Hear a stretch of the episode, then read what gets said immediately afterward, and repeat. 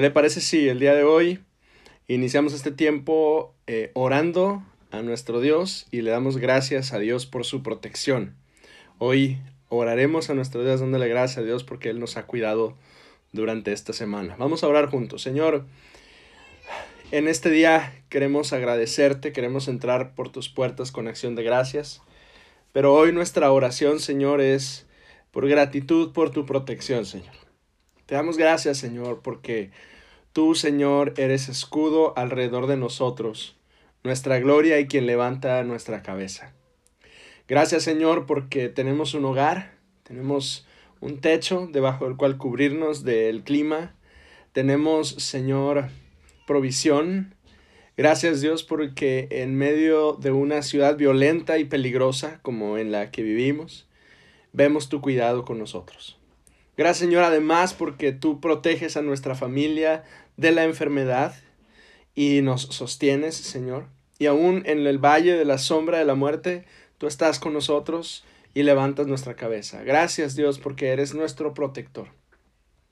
Porque Señor pueden caer a un lado mil y diez mil a nuestra diestra, pero, pero a nosotros no va a llegar. Porque hemos puesto al Altísimo por nuestro, nuestra ayuda. Y Señor, esa confianza tenemos y nos da la seguridad de salir y de hacer todo cuanto debamos hacer, confiando que tú eres quien nos protege y quien nos auxilia. Gracias te damos, Señor, en el nombre de Jesús. Amén. Amén. Le quiero invitar a que abra conmigo su Biblia, por favor, el día de hoy, o me acompañe en su devocional, o escuche conmigo la palabra de Dios. La porción que vamos a leer el día de hoy es Mateo capítulo 13, versículos del 1 al 17. Se lo voy a leer. Dice la palabra de Dios. Aquel día eh, salió Jesús de la casa y se sentó junto al mar.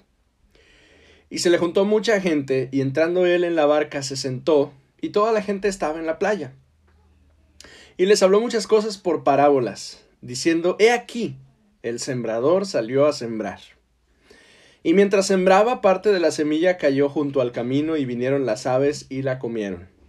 Parte cayó en pedregales, donde no había mucha tierra, y brotó pronto, porque no tenía profundidad la tierra.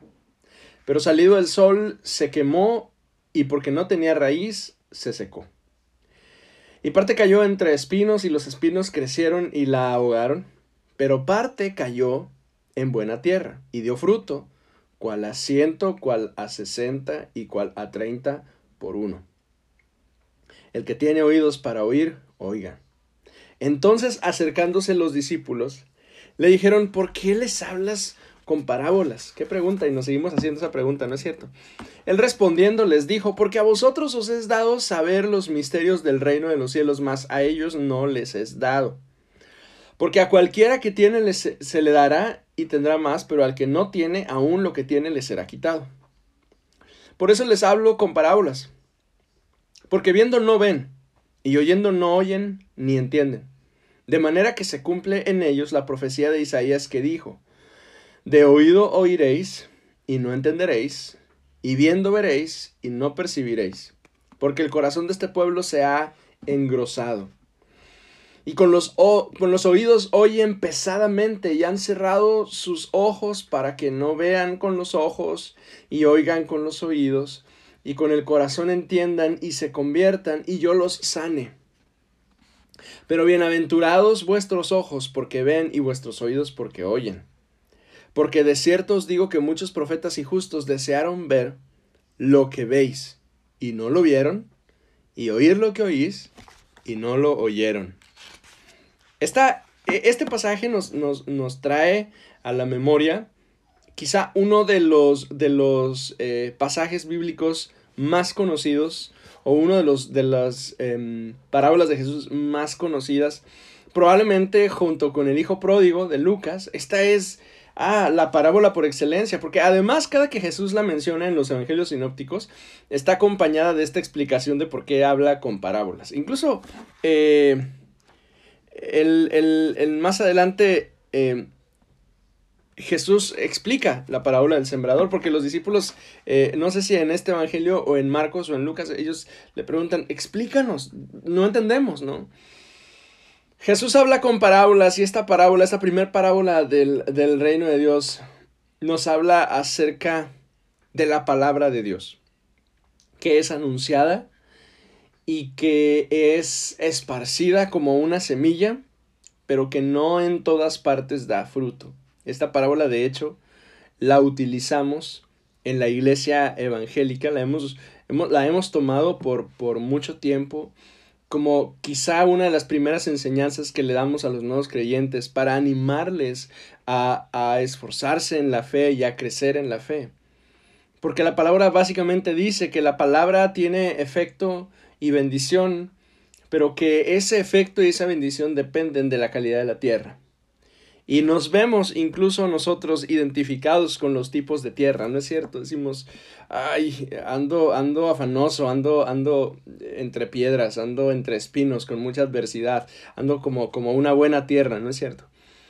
Jesús, Jesús presenta la verdad del Evangelio a través de parábolas para que unos escuchen y se conviertan, pero los que tienen corazón necio, aquellos que han rehusado el trabajo de Dios en sus vidas, no puedan escuchar.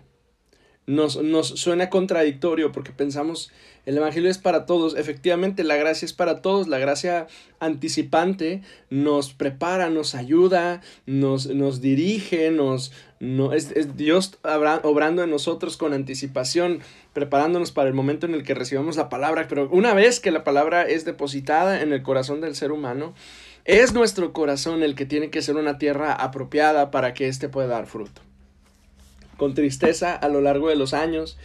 He visto personas que reciben el Evangelio, perdón, que reciben el Evangelio con gozo, que uno pensara que, que va a haber fruto y fruto abundante en esa persona y a las pocas semanas nos damos cuenta que era superficial. O que efectivamente creyó y, y, y, y, empezó a caminar en el Señor, pero los afanes y las luchas lo ahogaron. Hay tanto gozo en el corazón de los pastores cuando vemos a alguien que ha escuchado la palabra y que ha sido buena tierra y que em, responde al Señor. Porque no responde a nosotros, a la iglesia, ni a la familia de la fe. Responde a Dios y empieza a dar fruto. Em, el mensaje del Evangelio es un mensaje racional porque lo podemos entender, lo podemos comprender. Pero hay un elemento que es espiritual y es personal y tiene que ver con, la transformación del interior del ser humano. Y solo aquellos que hemos escuchado y experimentado ese poder transformador entendemos a qué se refiere con que la palabra llega a la tierra y da fruto, y fruto que permanece. Porque quienes hemos escuchado el Evangelio y hemos permitido que Dios nos transforme, podemos decir con certeza, ese, 8 de septiembre de 1998, como fue en mi caso, un eh, predicador bautista, gringo, llegó a mi puerta, mi mamá no estaba, yo abrí la puerta y empezó a compartirme un mensaje que me era familiar, porque yo ya había escuchado el Evangelio, ya vemos, yo tenía en ese momento 12 años, estaba a punto de cumplir 13 años, y durante toda mi infancia yo había sido parte de la iglesia. Pero ese día él fue a repetirme el mensaje que yo había oído muchas veces, pero que ahora era, ya no era un mensaje intelectual, no era una, idea que yo escuchaba, ahora era lo que llegaba directo a mi corazón. Y lo recibí. Y, y, creo que a lo largo de los años Dios me ha ayudado a que, a que ese mensaje dé fruto. Y probablemente ha pasado lo mismo contigo. Pero quizá haya alguien aquí que, que por alguna razón no ha, no ha respondido al, al mensaje del Evangelio y ha dejado que los afanes y las luchas y las pruebas vengan y esa semilla se pierda. Y si es el caso, yo quiero animarte el día de hoy en el nombre del Señor. Escucha el Evangelio, cree y responde al Evangelio. Porque Dios quiere hacer cosas contigo. Dios no ha terminado contigo. Dios quiere que tú tengas oídos para escuchar. Y esto va más allá del mensaje cliché de, de acércate a Dios y entrégale tu corazón. Esto es, es algo que, que, todos necesitamos escuchar, incluso aquellos que llevan mucho tiempo en el ambiente de iglesia, pero que por alguna razón no ha habido fruto en tu corazón. Eso quiere decir que, que necesitas tener oídos para oír. Entonces, yo, yo quiero animarle a que el día de hoy oremos nuestros hermanos que, que, conocemos a Cristo y que le seguimos, oremos y le demos gracias a Dios porque Él ha sembrado su semilla en nosotros y ha dado fruto. Pero quizá haya alguien por aquí que escuche hoy estas palabras y necesite orar y decirle, Señor, yo quiero que mi corazón sea una buena tierra para que tú hagas brotar tu fruto en mi vida. ¿Qué le parece si oramos juntos hoy? Vamos a orar juntos, iglesia, y después yo voy a invitarle a que, a que ore conmigo y, y, y nos reconsagremos al Señor en este viernes tan frío aquí en Reinos. Vamos a orar. Señor, eres bueno y te damos gracias. Mis hermanos y yo te damos gracias en esta tarde porque con certeza con, con gozo podemos decir, Dios, que tú un día enviaste tu palabra y nos sanó. Y, cayó en nuestro corazón como tierra buena y ha dado fruto. Y está dando fruto y seguirá dando fruto por tu gracia y por tu misericordia. Gracias, Señor.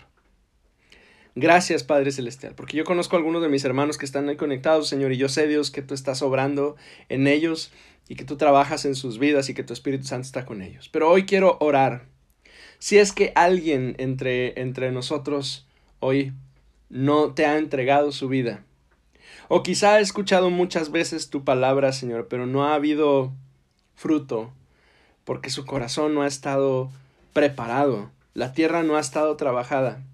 Yo quiero pedirte, Señor, que tu palabra caiga en buena tierra. Yo quiero pedirte, Señor, que envíes tu palabra a mi corazón y que mi corazón sea una tierra lista para que pueda producir fruto. Yo quiero entregarte otra vez mi vida. Yo quiero consagrarme otra vez a ti. En medio de todas las situaciones que puedo estar pasando, Señor, yo quiero entregarte todo mi ser a ti, para que tú lo gobiernes, para que tú me dirijas, para que tomes control de mi familia, de mi, de mi matrimonio, Señor, y de mi vida en general. Y Dios, tú puedas traer fruto y fruto que permanezca. Ayúdame, Señor, en el nombre de Jesús. Amén. Amén.